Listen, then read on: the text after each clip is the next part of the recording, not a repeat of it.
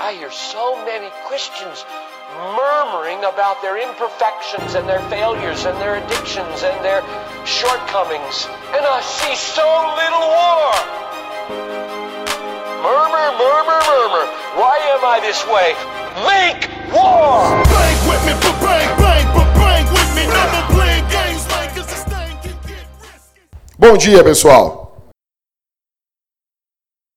Eu não sei quantos vocês sabem, nós estamos encerrando uma série de sermões hoje, ah, chamado a, sé- a série que nós fizemos aqui, Faça Guerra.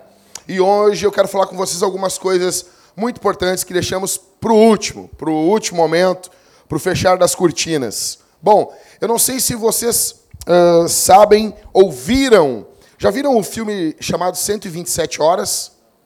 Já viu? Viu o filme? Quem, quem, quem viu o filme? Levanta a mão.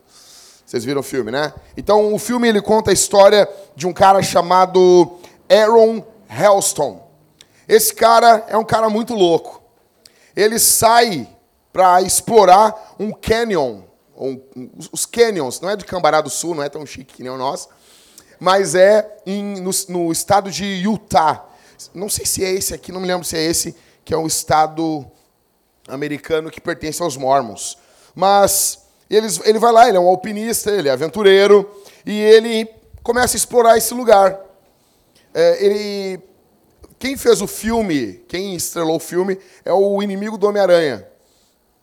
Vocês se lembram do Homem-Aranha? Vocês se lembram? Não se lembram? São tudo noveleiro, né? Vocês vão ver filme.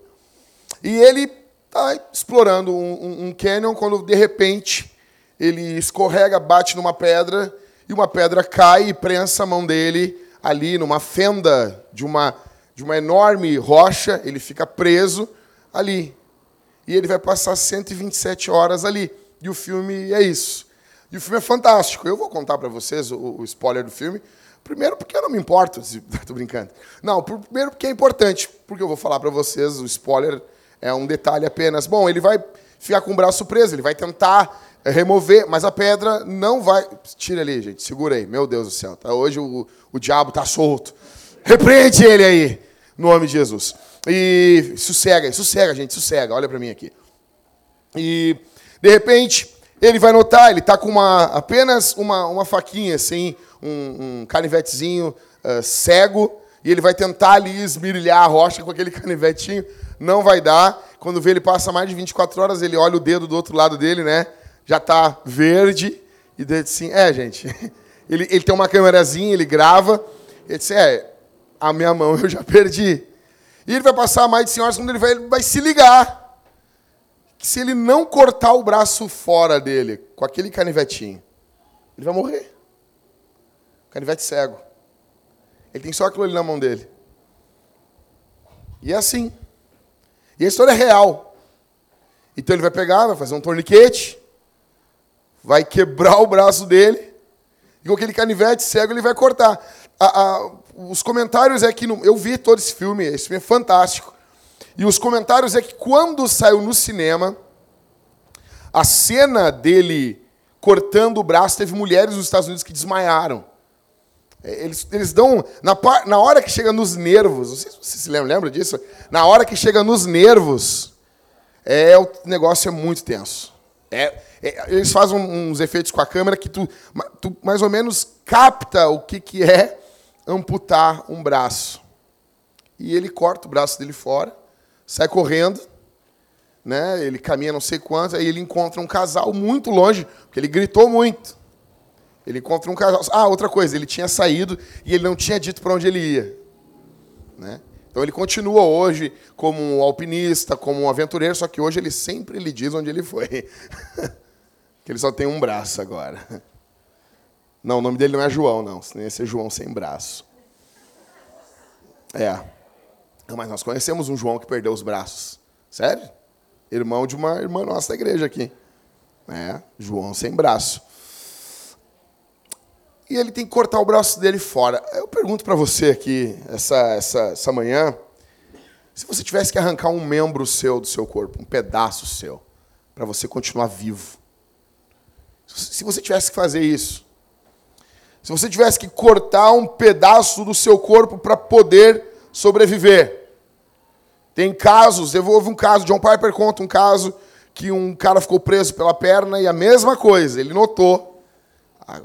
Árvore, uma árvore, se não me engano, caiu em cima da perna dele, e ele notou, ele estava no meio da floresta, ele não iria sobreviver.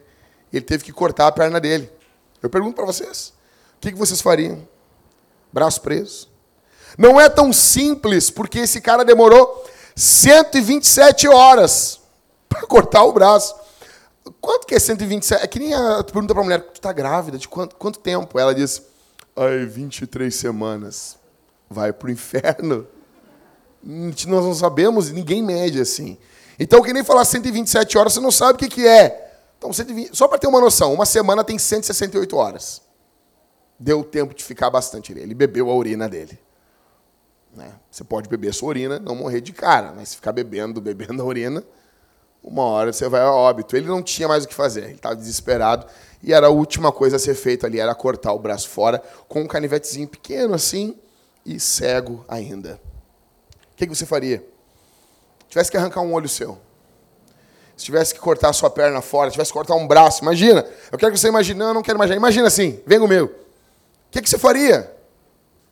Imagina, Diego, tu que é biólogo, tu que é o homem da natureza, tu que é o homem do avatar aí, que bate foto dos insetos, que agora bate foto. Tu tá chique, né, Diego? O Diego bate foto agora de, de animais exóticos e bota assim. Encontramos esse tucano, né? Alguns acham que é o Aécio, não é não. O que, é que você faria?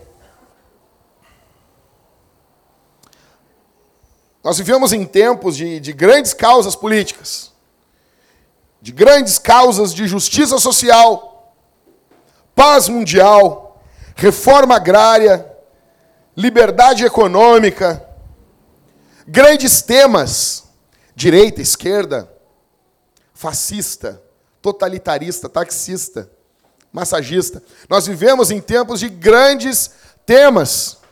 E no meio desses grandes temas, às vezes nos dá a impressão que os pecados sexuais, eles são de pequena importância. Só que Jesus ele bota numa perspectiva extremamente diferente. Aquilo que você faz com seus órgãos sexuais é muito sério. Jesus mostra as coisas como sendo sérias. E ele fala em Mateus capítulo 5, do verso 28 ao verso 30. Diz assim: Eu, porém, vos digo que todo aquele que olhar com desejo para uma mulher já cometeu adultério com ela no coração. Isso é violento. Isso é violento. Na perspectiva de Jesus, se você olhar. Na verdade, esse aqui é o espírito da lei. Jesus não está trazendo nada novo, sempre foi assim. Jesus ele, ele é o intérprete perfeito da lei. Então, o sétimo mandamento, ele não é quebrado na hora que a pessoa deita com outra na cama. Ele é quebrado no momento que a pessoa deseja o outro no coração.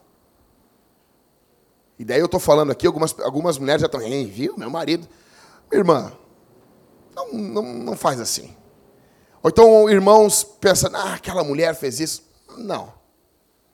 Você tem que pegar o mandamento para você. Verso 29, agora tem tudo a ver com o filme que eu falei para vocês. Se o teu olho direito te faz tropeçar, arranca-o e joga fora. Pois é melhor para ti perder um dos teus membros do que ter todo o corpo lançado no inferno. Então, é, é literal isso?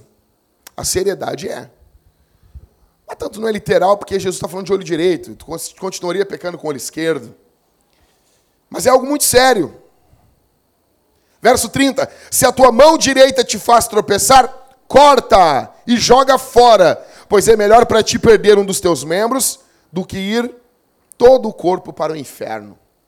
Olha a seriedade disso. Olha a seriedade disso.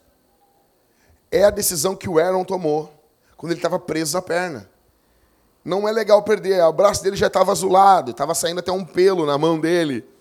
Entendeu? Uma barba. Sabe quando tu bota aquele. Um amigo meu, uma vez eu estava andando de carro com ele, aí ele abriu a parte de trás, assim, do, do, do, do porta-mala, tinha um X lá, de, há uns dois meses lá. E tinha, o X tinha uma barba, uma barba azul. Bem bonita. Parecia até alguns caras que vão pro carnaval com glitter na barba. Né? Uns caras que batem, batem foto aí com. Não sei, acho estranho isso. Procurem nas redes sociais, vocês verão isso. Se a tua mão direita te faz tropeçar, corta ela fora. As consequências dos pecados sexuais são muito mais sérias que a paz mundial. Quero dizer isso aqui. Fome na África, a Síria. Aí parece às vezes que a igreja é um, é um, é um povinho mesquinho que está cuidando do que as pessoas fazem com o seu pinto, com a sua perereca. As pessoas ficam assim, nossa, ah, que horror, que igreja terrível. Não, negão, a perspectiva é o que a Bíblia diz.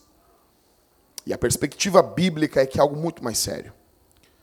Porque nós podemos ter, e é terrível, e a igreja sempre lutou contra isso, e nós lutaremos contra isso, mas a nossa grande luta não é colocar o Bolsonaro no poder. Se você pensa isso, vá para o inferno você. Nossa grande luta não é o PT, ainda que eles sejam uns imundos. A nossa grande luta começa em nós. Por isso essa série Faça Guerra. Jesus está colocando a perspectiva aqui, porque um mal político ele não lança ninguém no inferno, ainda que é algo muito sério. Eu não tiro a seriedade disso, é algo muito sério. Mas uma vida vivida longe do que a Escritura nos manda, ela pode levar você para o inferno. O que, que você precisa saber na guerra contra os pecados sexuais? O que, que você tem que saber? Então eu vou falar algumas coisas para você que você não pode ir embora sem saber isso aí. Em primeiro lugar, em primeiro lugar, o que você precisa saber é que o que está em jogo é a sua salvação. Nota isso aí. Nota isso aí, gente. O que está em jogo é a sua salvação. Pecados sexuais são algo sério. E o que está em jogo é a sua salvação. Se você não luta contra os pecados sexuais, você vai para o inferno. Se você não luta contra os pecados sexuais, você vai para o inferno. Colossenses capítulo 3, do verso 5 ao verso 6. Dois versículos. Colossenses 3. Olha o que diz a Bíblia. Portanto, eliminai vossas inclinações carnais, prostituição, impureza, paixão, desejo mal e avareza, que é idolatria. É por causa dessas coisas que a ira de Deus sobrevém aos desobedientes. Paulo está deixando claro isso aqui. Não é brincadeira. O texto de Colossenses apresenta a ira de Deus vindo por intermédio dessas coisas. O inferno é a demonstração da ira de Deus. É a demonstração do descontentamento de Deus. Eu não quero uh, pular, eu estou louco para pular para a próxima parte desse tópico, mas vamos lá. Segura, segura, Jackson. Gálatas capítulo 5, verso 19 ao verso 21. Gálatas capítulo 5, do verso 19 ao verso 21. Três versículos. As obras da carne são evidentes. Olha aqui, Paulo está escrevendo aos Gálatas e ele vai fazer um paralelo com obras. Os judeus achavam que a salvação vinha por obras. Aí Paulo, quando vai falar do Espírito, ele fala que é um fruto, uma consequência. Quando é a carne, não é fruto, é obras. Isso aqui é uma, uma atitude dele uh, irônica. As obras da carne são evidentes, a saber, imoralidade, impureza e indecência Idolatria, feitiçaria, inimizades, rivalidades, ciúmes, ira, ambição egoísta, discórdias, partidarismo, inveja, bebedeiras, orgias e coisas semelhantes a essas. Olha o que Paulo vai falar no verso 21, cara. Contra as quais vos previno, como já vos preveni antes, os que as praticam não herdarão o reino de Deus. Quem pratica isso não vai passar a eternidade com Deus. Vai para o inferno. Então a primeira coisa, a primeira coisa que você precisa saber, a tua salvação está em jogo. A tua salvação está em jogo. 1 Coríntios, capítulo 6, do verso 9 ao verso 11. Mais três versículos, do Paulão aqui. Vamos lá. Não sabeis que os injustos não herdarão o reino de Deus? Não vos enganeis, não se enganem. Nem imorais, nem idólatras, nem adúlteros, nem os que submetem a práticas homossexuais, nem os que as procuram, nem ladrões, nem avarentos, nem bêbados, nem caluniadores, nem os que cometem fraude herdarão o reino de Deus. Verso 11. Alguns de vós éreis assim, mas fostes lavados, santificados e justificados em nome do Senhor Jesus Cristo e no Espírito do nosso Deus. Paulo está dizendo para o seu público: não se engane, não se engane. Algumas pessoas vão tentar enganar vocês, vocês mesmo, vocês mesmos tentarão trazer uma falsa paz para o coração de vocês, um falso consolo. Não se engane. Pergunta que fica é: ok, então nós vamos perder a salvação? Não é a primeira pergunta que fica isso aqui? Nós não somos calvinistas? Eu tenho a camiseta dos cinco pontos. Não vou chegar no último dia lá. Pô, aqui o último aqui, ó. Perseverança dos santos. Ah, é dos santos. Puxa. Era a perseverança dos. Jesus vai olhar assim. Vamos lá, presta atenção aqui. Somos salvos pela graça através da fé. Romanos 3, 28, 4, 5, Efésios 2, do 8 ao 9. Paulo vai dizer: somos salvos pela graça por meio da fé. A fé é o instrumento, é por meio, é através da graça por meio da fé. Todos os que foram justificados serão glorificados. Paulo fala em Romanos capítulo 8, verso 30, que todos, aos que justificou, a eles também glorificou. Nenhum justificado vai se perder. Nenhum, nenhum. No entanto, aqueles que se entregam à impureza vão se perder. Gálatas 5:21. Aqueles que não buscarem a santidade não vão ver o Senhor. Você se lembra de Hebreus? Hebreus, capítulo 2, verso 14. Buscar a santidade, sem a qual ninguém verá o Senhor. Ninguém. Aqueles que se entregarem suas vidas aos desejos maus sucumbirão à ira de Deus. Colossenses 3,6 que a gente acabou de ler. Então, como que eu resolvo esse dilema? A grande questão está aqui. A fé que justifica é a mesma fé que santifica. A fé que me, me torna justo diante de Deus é a fé que vai trabalhando dentro do meu coração e me tornando parecido com Jesus. Se eu fui justificado, eu serei santificado. Isso vai doer, eu vou cair, vai ser difícil, vou chorar, vai haver uma luta enorme dentro de mim, mas o Espírito Santo vai vencer essa luta. Ele vai triunfar, ele vai ganhar.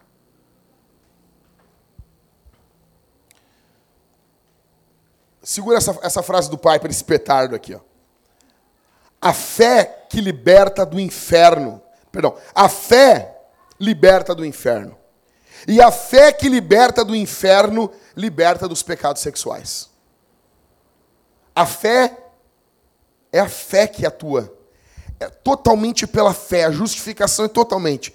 Mas essa fé que liberta a gente do, do demônio, do, de todas as hostes infernais da maldade, é a mesma fé que nos liberta livre dos pecados sexuais. É a mesma. Então, Jackson, é perfeição? Eu estou pregando para pessoas aqui que caem em pecados sexuais. A grande questão aqui não está muitas vezes na queda, está se a tua luta é perseverante. Você tem lutado? Você tem lutado a tua vida nisso? Você tem chorado diante de Deus? Ou esse zigue-zague, esse cai e levanta, já se acostumou dentro do teu ser?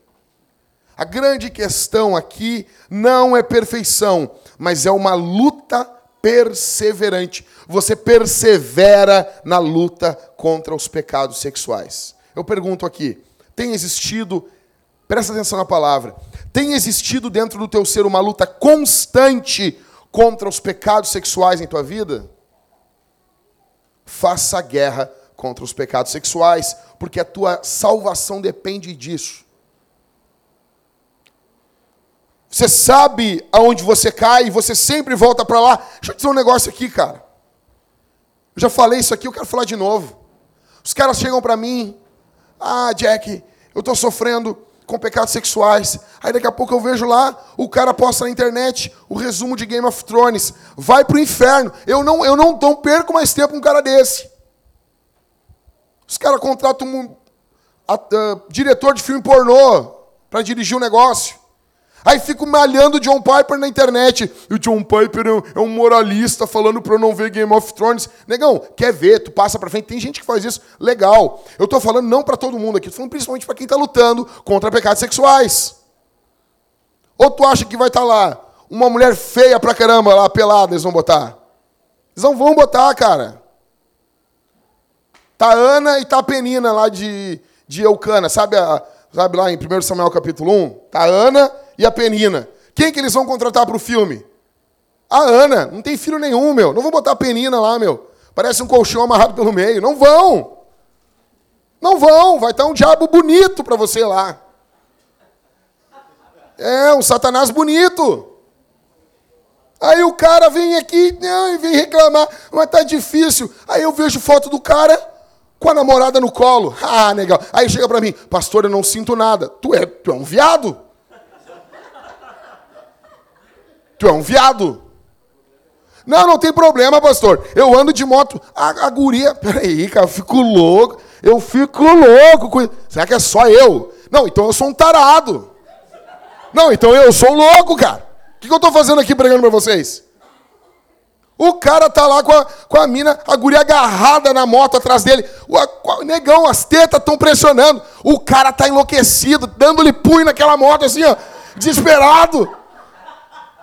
Pelo amor de Jesus! Só que é só eu. Mas. Isso aqui é só eu, cara. Só, não, só eu. Não.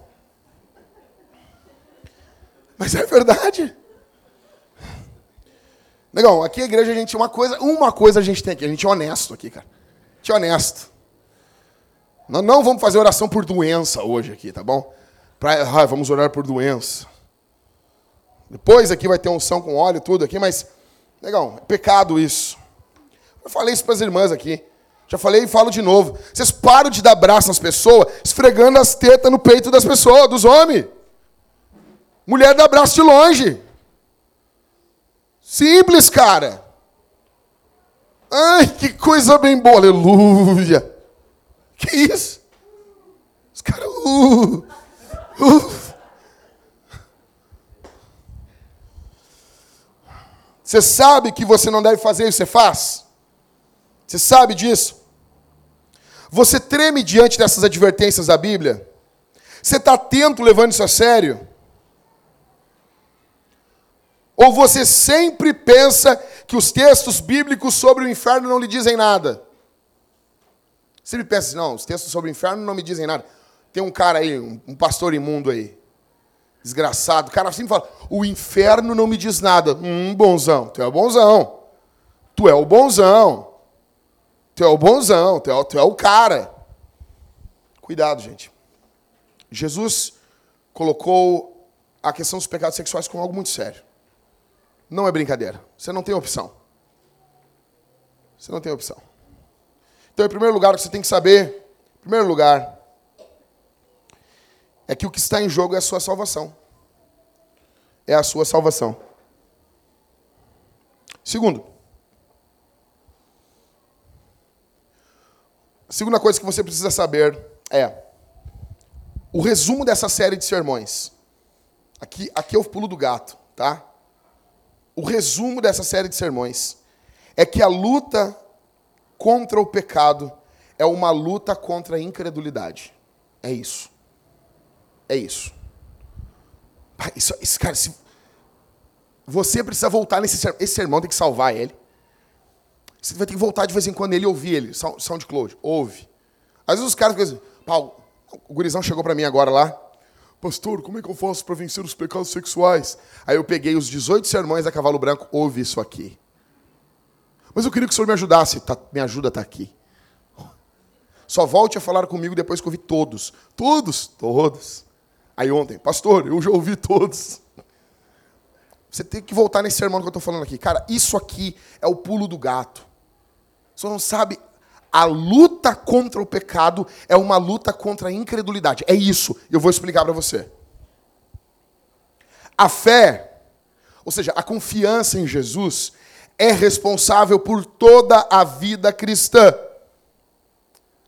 Até as obras que não são feitas pela fé não servem para nada.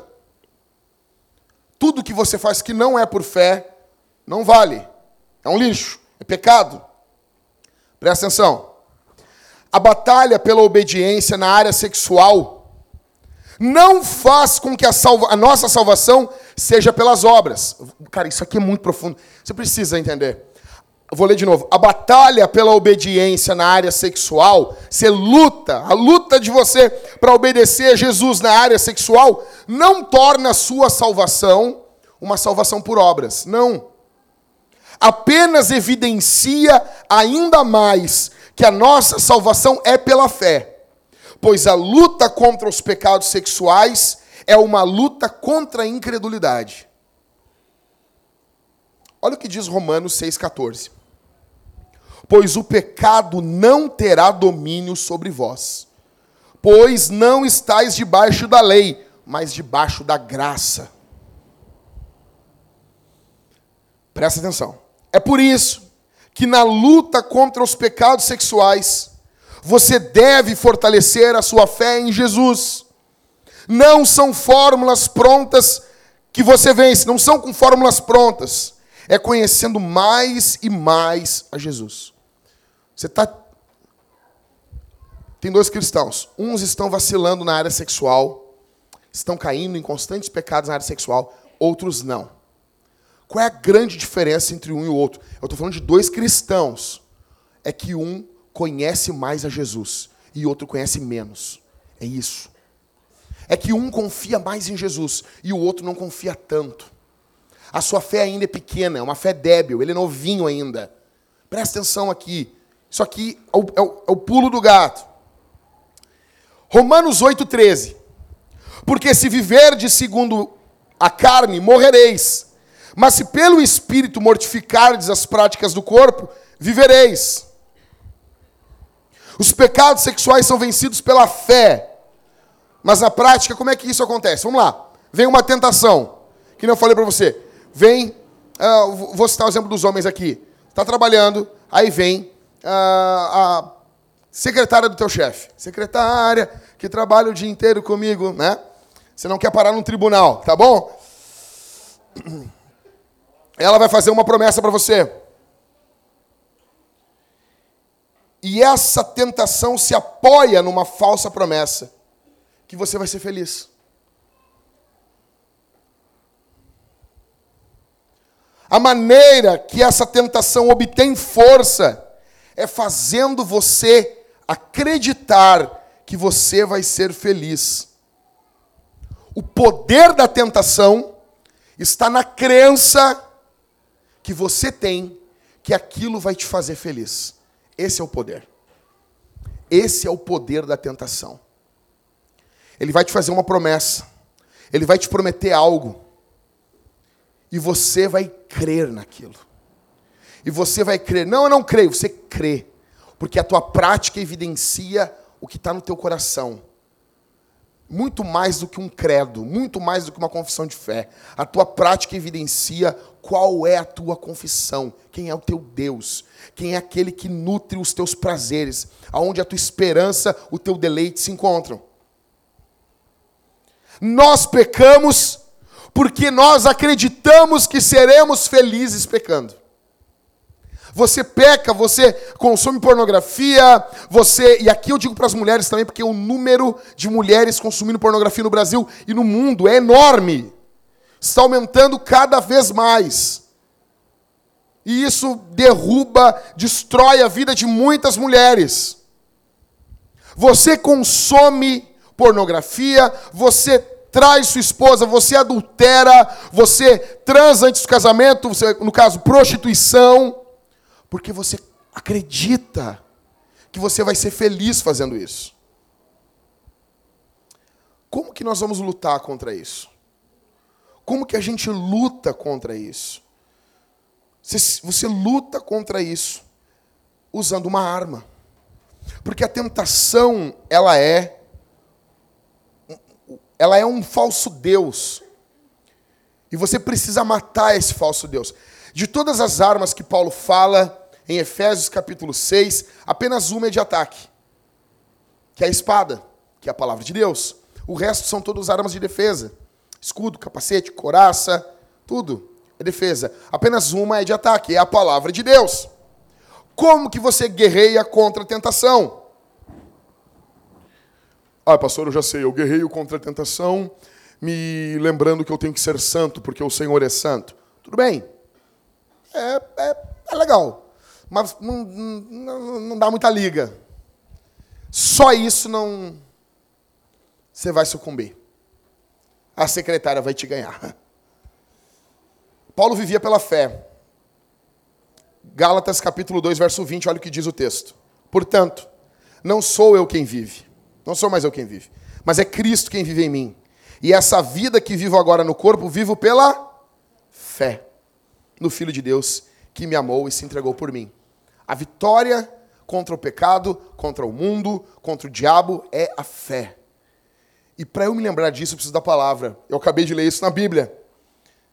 A fé vem pelo ouvir a palavra de Deus.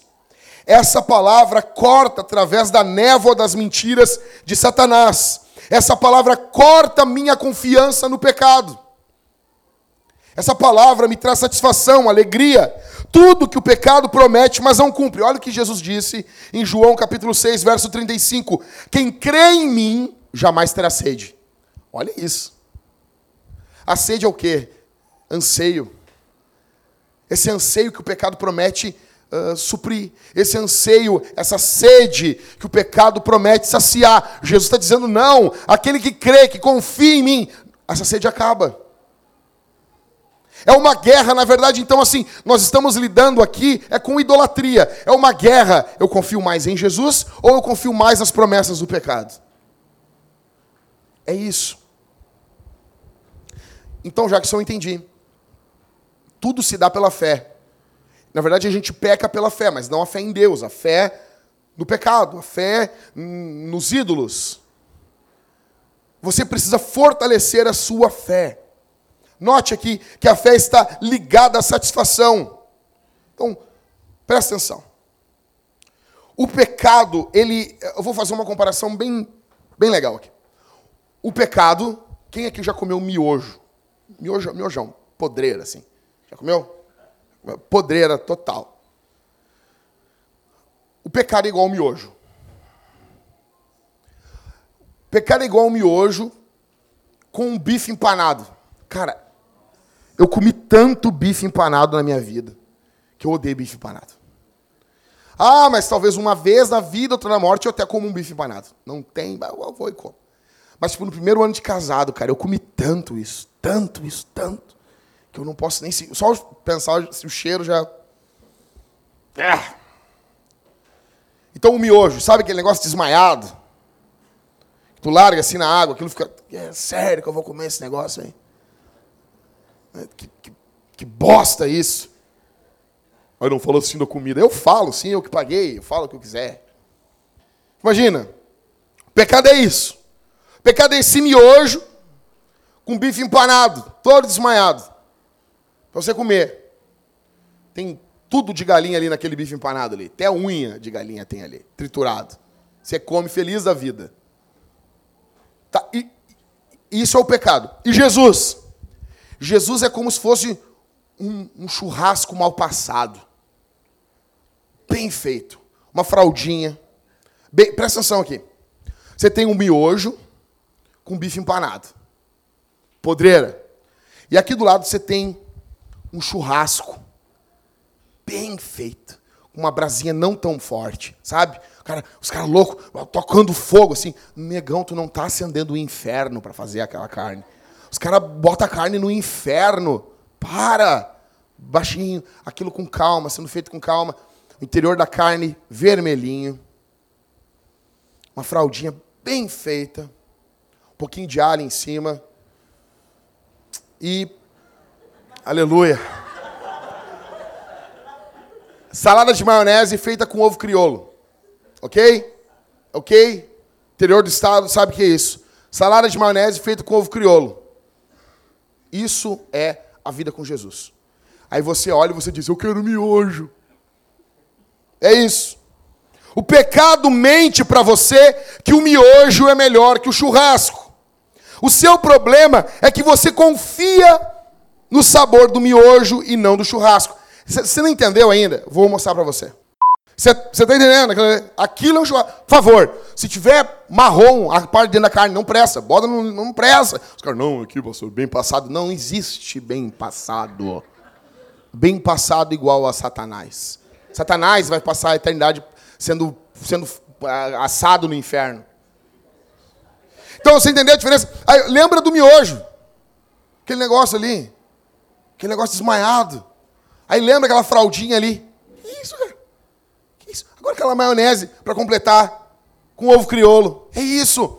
Aí você pega exatamente isso. Pelo prisma da eternidade, você vê assim: eu quero miojo, eu quero miojo. É isso. Você confia numa falsa promessa.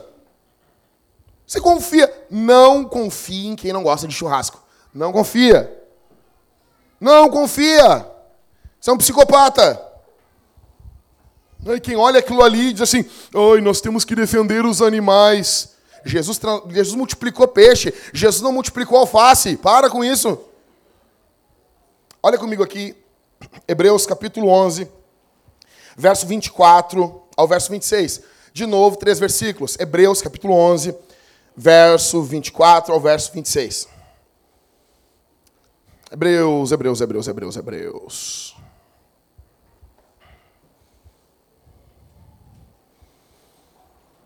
Olha o que diz o texto. Pela fé, Moisés, já adulto, recusou ser chamado filho da filha de Faraó. Ele não quis chamar Faraó de vô. Não quero. Verso 25. Escolhendo, pelo contrário, ser o quê? Maltratado com o povo de Deus, em vez de experimentar por algum tempo os prazeres do pecado. Verso 26. Ele considerou a afronta de Cristo como uma riqueza maior que os tesouros do Egito, pois tinha em vista a recompensa. O pecado tinha uma recompensa para ele. Só que Cristo tem outra. Isso é o que o John Piper chama de graça futura. Esse é o conceito. E ele é libertador. Piper diz que nós temos dois tipos de graça: a graça passada e a graça futura. A graça futura é o que Cristo nos promete. E a Bíblia é lotada de promessas. Sim, nosso Deus é um Deus de promessas. Você pode cantar a música do Toque no Altar, feliz da vida na sua casa, não tem problema nenhum. Só se lembra de uma coisa, ele é Deus de perto e também é Deus de longe. Está em Jeremias. Tá bom? Só isso. O resto da música é bem boa mesmo. Então, assim, Deus havia feito promessas para Moisés. Ser neto de Faraó era, tinha algumas promessas também. Moisés pesa na balança e ele diz: Não, o que Cristo promete é maior para mim. O que Deus promete para mim é muito maior. Você sim está pensando em você. Esse é um hedonismo cristão. É um hedonismo bom. E o Piper desenvolve dizendo assim que a graça futura sempre será maior do que a graça passada. O que Deus tem para fazer em nossas vidas na eternidade sempre será maior do que ele fez já em nossas vidas. Até quando estivermos na eternidade. Porque é eterno. Para Deus revelar a sua graça em nós. A sua graça é eterna. É como se fosse um pote sem fundo. Não tem final. Então Deus precisa de uma eternidade para mostrar a sua graça eterna. Ou seja, aquilo que Cristo nos promete é infinitamente maior que o pecado. A grande questão é que muitas vezes nós confiamos no pecado. Moisés não. Moisés ele abandona isso. Ele prefere sofrer com o povo de Deus, porque ele tinha em vista uma recompensa. Moisés diz não para um pequeno prazer, porque ele queria um prazer maior. Um exemplo. Agora, o Felipe e a Zanda me convidam para sair daqui e comer um churrasco. Aí no intervalo do culto vem a Priscila com, com três clubes social para mim. Vocês acham que eu vou comer três clubes social? Vou encher a barriga de farinha. Se eu vou comer depois uma carne bem assada, vermelhinha por dentro, vermelhinha por dentro. Não. Quem que vai encher a sua barriga com pão velho se daqui a meia hora você vai ter um churrasco? Quem? Ninguém. Ninguém. Essa é a luta contra os pecados sexuais.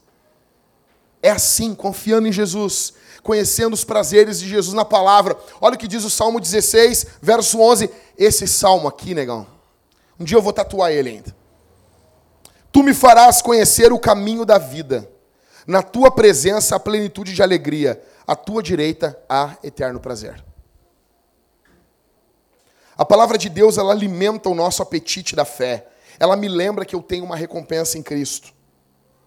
No fundo, no fundo, você não tem um problema com pecados sexuais. Você tem um problema com a sua fé. A raiz do problema é em quem você confia. Em primeiro lugar, repassando então, você precisa saber que o que está em jogo é a sua salvação. Em segundo lugar, o que você precisa saber é que o resumo dessa série que eu preguei aqui é que a luta contra o pecado é uma luta contra a incredulidade. Terceiro e último, você deve combater fogo com fogo. Você combate o fogo do pecado com o fogo da palavra. O pecado me diz que eu estou perdendo algo. É sempre assim. É sempre assim. Uma, uma oportunidade, uma oportunidade de adultério, uma oportunidade de, de roubo, uma oportunidade de fazer uma maldade para uma pessoa, uma oportunidade. E o pecado vai sempre soprando na nossa mente que eu estou perdendo algo. E muitas pessoas se separam por causa disso. Você está perdendo a tua vida. Nossa. Quando eu, quando eu vejo, os caras, as pessoas chegam para mim, eu quero ser feliz. É a mesma coisa que nós chegar assim, Zanda, aí o cara tá com aquele miojo agarrado, nós assim, meu, vamos comer um, vamos comer essa fraldinha aqui, ó. Daí o cara tá com aquele miojo assim, não, é que eu gosto de coisa gostosa. É a mesma coisa, quando encontra a pessoa que ela se separa e ela diz assim, não, eu estou me separando porque eu quero ser feliz. Como assim? Fazendo a pior coisa da tua vida. É isso. Não, por quê? Porque na cabeça dela, ela tem um caminho para a felicidade. Porque ela não confia no que Jesus disse.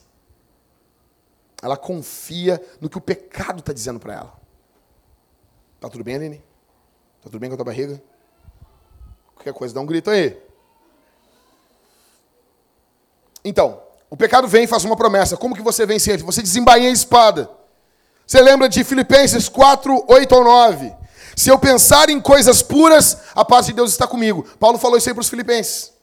Tudo que é honesto, tudo que é puro, tudo que é santo, nisso pensai. E a paz de Deus guardará o vosso coração. Ou seja, eu preciso de paz, então eu vou pensar em coisas boas. Não só da palavra de Deus, mas em coisas boas em geral. A tentação vem, eu saco a espada de novo. E eu me lembro que a inclinação da mente para a carne traz a morte, mas a inclinação para o espírito traz vida. Romanos 8,6. A tentação vem novamente. E eu me lembro de 1 Pedro 2,11, que os pecados sexuais guerreiam contra a minha vida. A tentação vem novamente, e eu me lembro de Lucas 8,14. Eu me lembro que os prazeres dessa vida sufocam o poder do Espírito. E tem um que eu amo aqui, que é o Salmo 84, verso 11. Que Deus não retém bem algum de quem anda na retidão. Deus não retém bênção. Deus não guarda. Não, não vou dar. Não vou dar. Não, Deus tem prazer. Escuta aqui. Se não me engano, é o John Flávio. Ele vai dizer, tem um texto que Paulo vai dizer assim, que se Deus nos deu o seu filho, ele não nos dará com ele juntamente todas as coisas? Sério. Você acha que Deus. Você, você acha? Isso aqui não é teologia da prosperidade, isso aqui é Bíblia. O problema é que as pessoas se agarram mais às bênçãos do que em Cristo. Mas a Bíblia diz isso. Será que Deus não tem prazer de dar coisas boas para os seus filhos. Às vezes ele não vai dar, mas o coração dele está apertado. Você sabe, quem é pai aqui vai entender o que eu vou dizer. Você vai, você, o teu prazer não é dizer não para teu filho. Teu prazer é dizer sim, é dar as coisas para ele. Mas às vezes você sabe que não vai fazer bem. Então você não dá. Mas o teu prazer mesmo era dar. O teu prazer é dar um brinquedo caro pro teu filho. Mas sabe que não pode dar sempre. Mas se tivesse sempre, soubesse que isso não ia estragar ele, se soubesse que o coração dele está completamente focado, se você tivesse grana, tivesse dinheiro, você daria tudo pro seu filho. É isso que a Bíblia está dizendo. Deus não nega bem algum, Deus não retém, Deus não segura. Se vai ser bom para a tua santificação, se vai ser bom para a obra de Deus, se vai fazer com que Cristo seja gerado em tua vida, Ele vai dar. Ele vai fazer, Ele vai abrir. Às vezes Ele não fará, porque isso não vai glorificar o nome do Senhor, e isso não vai fazer bem para a gente. Louvado seja o Senhor pelas coisas que Ele diz não. Mas eu quero lembrar você que Deus também diz sim. Você usa a palavra de Deus. A tentação vem contra você de novo. Você se lembra de Mateus 5,8. Os puros de coração verão a Deus. Você tem a oportunidade de ver uma mulher pelada. Ou você tem a oportunidade de ver Deus em toda a sua glória. Você combate o fogo com fogo. Entenda! O nosso maior inimigo é a mentira do pecado, que ele vai fazer o nosso futuro feliz. É mentira, ele está mentindo para você. A nossa principal arma é a palavra de Deus, ela é a verdade. 2 Pedro, capítulo 1, verso 13 e verso 4, dois versículos. Pedro dizendo: Seu divino poder nos tem dado tudo o que diz respeito à vida e à piedade pelo pleno conhecimento daquele que nos chamou para a sua própria glória e virtude. Negão, os apóstolos eram muito ralados mesmo. O conhecimento de Deus, o conhecimento de quem Cristo é, o conhecimento do Evangelho, é, uma, é a maior riqueza que nós poderíamos ter. Talvez você não entendeu, você não está valorizando isso o suficiente. Talvez a sua balança de valores está completamente equivocada. Pedro está dizendo que isso que é um dos maiores presentes que Deus poderia ter nos dado. Aí verso 4, pelas quais ele nos deu, nos deu suas preciosas e mais sublimes promessas, para que por meio delas vos torneis participantes da natureza divina, tendo escapado da corrupção que há no mundo por causa da cobiça. Ou seja, o, o, minha, o meu foco nas promessas de Deus, o meu foco na palavra de Deus, ele me livra das cobiças do mundo. Ele me livra da impureza do mundo. Porque eu tenho uma promessa, eu tenho um conhecimento maior, eu tenho uma promessa muito mais sublime do que as promessas do pecado. Tudo que você precisa, Deus nos deu. Então aqui, eu vou desenhar, para acabar o sermão, para desenhar para você, para você entender. Olha só. Vou, vou ilustrar aqui. Você está sozinho no quarto, você recebe um vídeo pornográfico no WhatsApp. Você vai clicar. Você já desabilitou o download automático, você não é um imbecil. Porque se você tem o, download automático no seu telefone, você é um imbecil. Sim. Vire para quem está do seu lado. Aperta a mão, vira, vira aí. Vira, aperta a mão dele, aperta, aperta a mão, aperta a mão. Diz assim, se você, repete aí, se você não desabilitou o download automático do WhatsApp, você é um imbecil. Amém, imbecil? É um imbecil. É um imbecil. Primeiro de tudo, porque está comendo os dados do teu telefone. Primeiro de tudo. Segundo, porque você pode receber uma besteira ainda no teu telefone. E a tua avó pegar o teu telefone e morrer do coração. Você não pode fazer isso. O enterro é algo caro hoje no Brasil. Pagamos caro para morrer. Então vamos lá. Você, tá no, no, você recebeu um, um, um, vídeo. Você é curioso. Homem é curioso. Está sozinho. Então, assim, vou clicar aqui só dar uma olhada. E daí, de repente, você chega, você, quando você olha. Não, ah, pensa comigo. Tem um muçulmano. E ele está com o teu filho, ou com o teu irmão, ou com alguém muito próximo de você. E ele está. Você olha para o lado e está o seu, seu filho, seu irmão, ajoelhado, e ele com uma espada afiada, ele dizendo: Se você clicar nesse link, nesse vídeo, eu vou arrancar a cabeça do teu filho nesse momento. Clica agora. Consome essa pornografia. Escuta aqui. Consome essa pornografia e eu arranco agora a cabeça do teu amigo. E ele está ali, a cinco metros de você.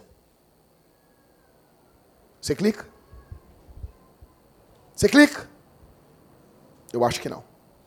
Agora vê um lado positivo comigo. Uma promessa positiva. Você está no mesmo quarto, você recebe esse vídeo, você está prestes a clicar, então chega um bilionário. Não milionário, um bilionário. Um cara com muito dinheiro. E ele chega com uma maleta de um milhão de dólares. E ele diz: se você não clicar nesse vídeo, eu dou para você um milhão de dólares. Não clica nos próximos cinco minutos e eu te dou essa maleta. Você clicaria? Ele abre e ele ainda diz para você: livre de impostos.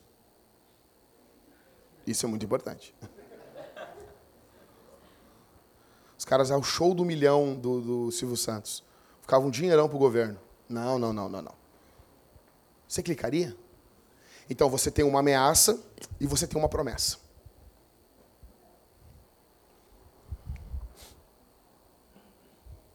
Sabe por que você não cometeria esse pecado? Porque você está confiando em uma promessa. Você está colocando sua confiança, sua fé naquele muçulmano com a espada na mão. Você acredita que ele arrancaria a cabeça do seu irmão, do seu filho. Você, em outra ocasião, não clicaria porque você está acreditando na palavra desse bilionário. Você crê no poder dessa palavra. A grande questão é que Jesus fez ameaças e Jesus nos deu também promessas. E a ameaça de Jesus é muito mais séria do que alguém arrancar a cabeça do seu filho. Porque o seu filho pode perder a cabeça e ir para o céu. A ameaça de Jesus é lançar você dentro do inferno. Jesus fez promessas para nós de vida eterna muito maiores do que um milhão de dólares. Nos prometeu a vida eterna, onde o dinheiro não vai valer nada. No céu a gente vai pisar em ouro. As ruas são de ouro. E as pessoas, nossa, vai ter muito dinheiro. Não, lá o ouro não vale nada. A gente vai pisar em cima dele. Não vale nada. Vai ser uma coisa tão comum que nós vamos, nós vamos, nós vamos asfaltar a rua com ouro. Vocês imaginou um tijolinho, tijolinho, né? Não, asfaltão, assim. Só uma máquina celestial, a empreiteira de Jeová, asfaltando com ouro o céu. Não vale nada o ouro lá em cima, nada. A grande questão é que você confia na palavra de um muçulmano e de um bilionário, e você não confia na palavra de Jesus. Essa é a questão. Nós pecamos, caímos em pecados sexuais por não acreditar. Não, não é bem assim que Jesus falou. Quando você peca de forma em pecados sexuais, você está chamando Jesus de mentiroso. Porque você acha que no fundo, no fundo, você vai se safar. No fundo, no fundo, você vai se livrar.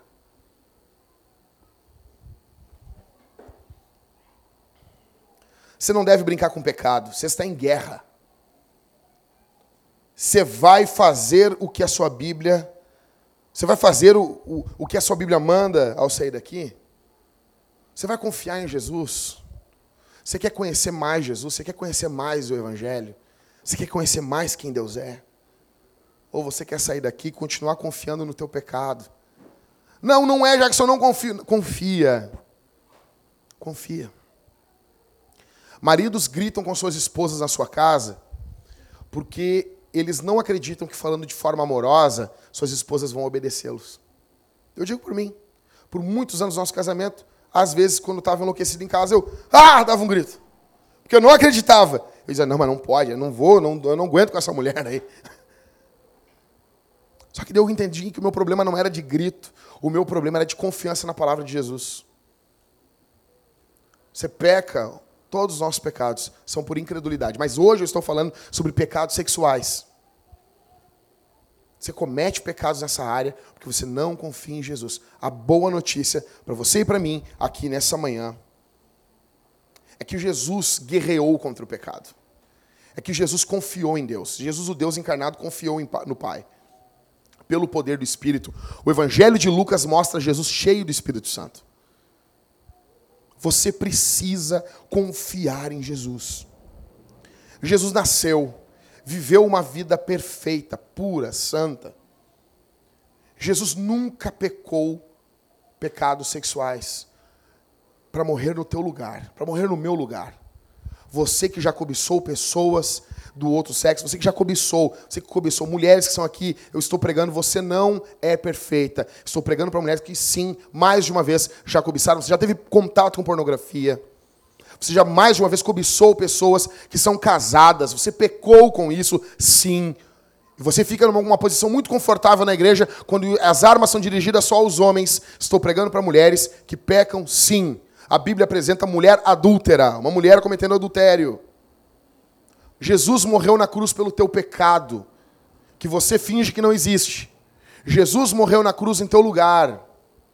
Homens que estão aqui, Jesus foi à cruz pelos teus e pelos meus pecados. Jesus morreu, ele foi morto. O golpe da ira de Deus caiu sobre Jesus. Mas ao terceiro dia ele ressuscitou dos mortos, ele venceu a morte. Deus estava dizendo que a pena foi paga, por isso que o prisioneiro sai da cela da morte. Ele fica 40 dias com os discípulos e ele sobe ao céu, exaltando a natureza humana. Adão derrubou, Jesus levantou. Existe saída em Jesus. Você não encontra saída em um tratamento psicológico, em tratamento psiquiátrico, isso é besteira. Você não tem compulsão, você tem um problema de incredulidade. Você não vai botar dermopet. Ah, eu vou parar agora, vou usar dermopet. Vocês não sabem o que é isso, né? Você não é velho. Dermopet. Sabe o que é dermopet, Diego? Já ouviu falar de dermopet? Dermopet, o cara tá fumando enlouquecido assim, ó, pulmãozinho preto. Pulmãozinho bombando. Aí o cara botava um, um, um, um adesivo de nicotina na pele. Precisava de uma outra droga para largar aquela droga. Aí pegava um chiclezinho com nicotina. Imagina coisa linda. Chiclezinho com nicotina. Viciava no chiclete. É verdade. Sério. Seu problema não é compulsão, seu problema é incredulidade. Você precisa que Cristo cresça, que o Evangelho cresça. Para isso você precisa se dedicar, se debruçar na Escritura, na Bíblia. Tudo bem, Jackson, que legal. Mas eu continuo sendo eu mesmo. A boa notícia é que a Bíblia diz que a fé vem pelo ouvir e ouvir a palavra de Deus. E ao ouvir a pregação, ouvir, entender isso que até hoje você não entendia, a sua fé vai crescendo. E é pela fé que você vence os pecados sexuais. Você tem noção que através disso o Espírito Santo está trabalhando na tua vida hoje? O Espírito Santo trabalha em você nesse momento. Até quando você diz, estou ferrado, é o Espírito Santo. Parabéns. Prazer, Espírito Santo. Espírito Santo. Estou ralado, não tenho para onde correr. Tem sim, Jesus.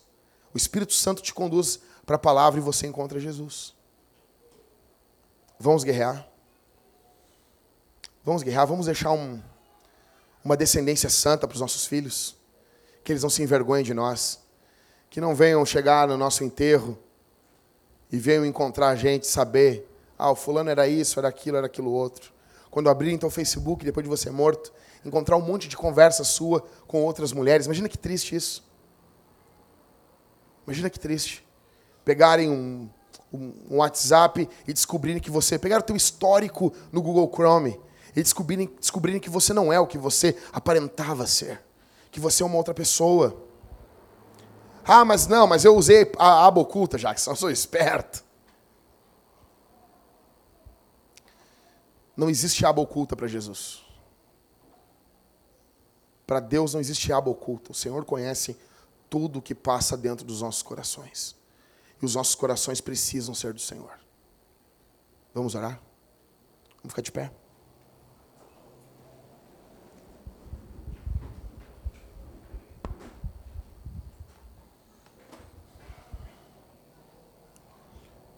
Ah, Jackson, como é que tu sabe de aba oculta? Fica tranquilo, tá? Lá em casa nós usamos direto a aba oculta, porque minha esposa às vezes ela usa o computador, nós não queremos deslogar do Hotmail, não queremos deslogar do Twitter, não quero me deslogar do meu Facebook, ela abre uma aba oculta para usar as redes sociais dela no mesmo computador. Até porque a gente só tem um. Deus é poderoso e pode livrar você do seu pecado. Deus é poderoso. Jesus é maior do que o teu pecado. Jesus é maior do que a pornografia. Jesus é maior do que o adultério que está crescendo dentro do teu coração. Jesus é maior do que isso. Olha para mim aqui. Eu falei na Cavalo Branco, eu preciso repetir isso aqui. Sexta-feira eu vi o Facebook de um casal que congregava aqui conosco. O, o cara abandonou a mulher, a mulher abandonou o cara, cada um está com uma outra pessoa agora. Separação, divórcio. E há um ano e cinco meses atrás, tinha foto dos dois rindo e conversando, brincando nos comentários. Era um jeito da gente aqui. Um ano e cinco meses atrás, estavam juntos. Eram casados. Eu pergunto para você, se, se Jesus mostrasse você agora aqui, que daqui a um ano e cinco meses você não vai estar com sua esposa, vai ter outro cara cuidando dos seus filhos, vai ter outro cara dormindo com a tua mulher, vai ter outra mulher dormindo com teu marido. Isso não faria você chorar diante de Deus hoje? Isso não faria você pedir misericórdia para o Senhor hoje? Para que Deus olhasse para a tua casa hoje? Para que Deus acabasse com o teu pecado hoje? Para que Deus destruísse a tua inclinação pecaminosa hoje? Para que Deus destruísse a tua confiança no pecado hoje? Para que Deus destruísse e que Deus enchesse nosso coração de fé na palavra? Quantos aqui já não estão em processo de queda? Quantos que estão aqui essa manhã já não estão nesse caminho? E o teu caminho é um caminho de queda. Minha irmã, não confie nos elogios que você recebe. Isso se tornou um Deus para você. Muitas mulheres estão aqui e vivem a caça de elogios.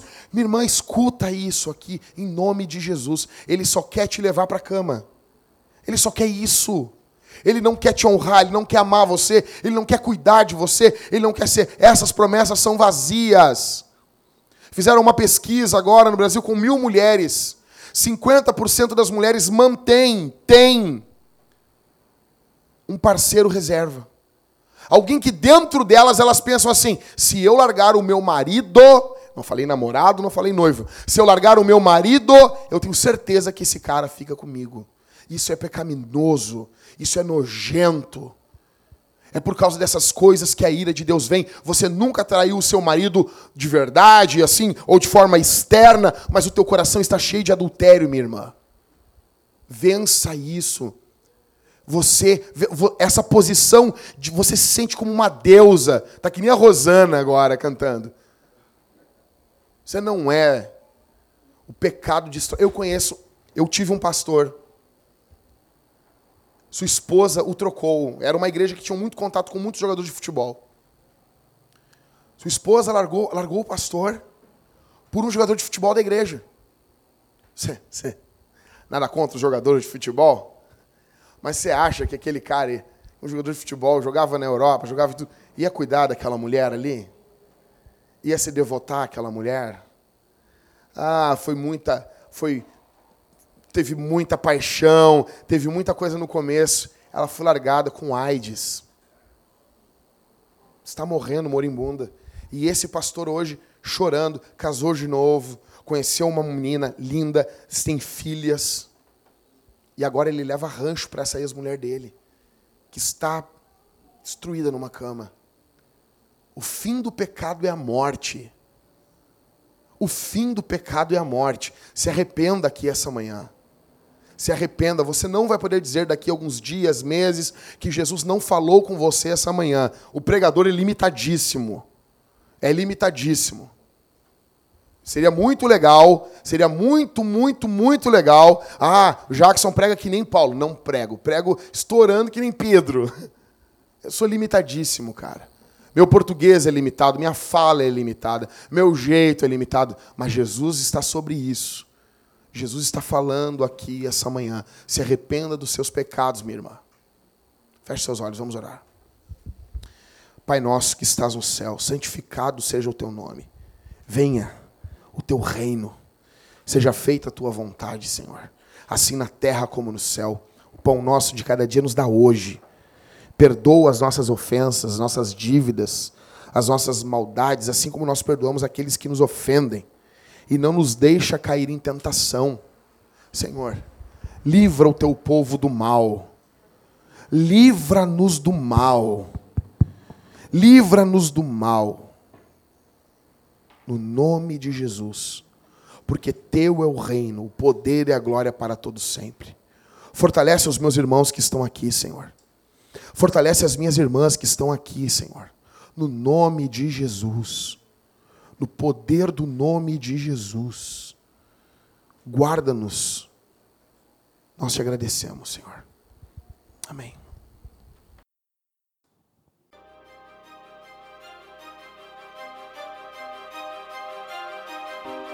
I hear so many Christians murmuring about their imperfections and their failures and their addictions and their shortcomings. And I see so little war. murmur, murmur, murmur. Why am I this way? Make war! Bang with me, but bang, bang, but bang with me. Never playing games like cause this thing can get risky. So man, if you ain't Christ, take up your cross quickly. Feel it's on the front line, time to come with it. Ay, do the right thing, wake up and let's get it. I ain't even in the ring, they throwing bones like Riddick. Oh, Persistently attacking me, they even in the back of me. You see the fighter lose my life, and I can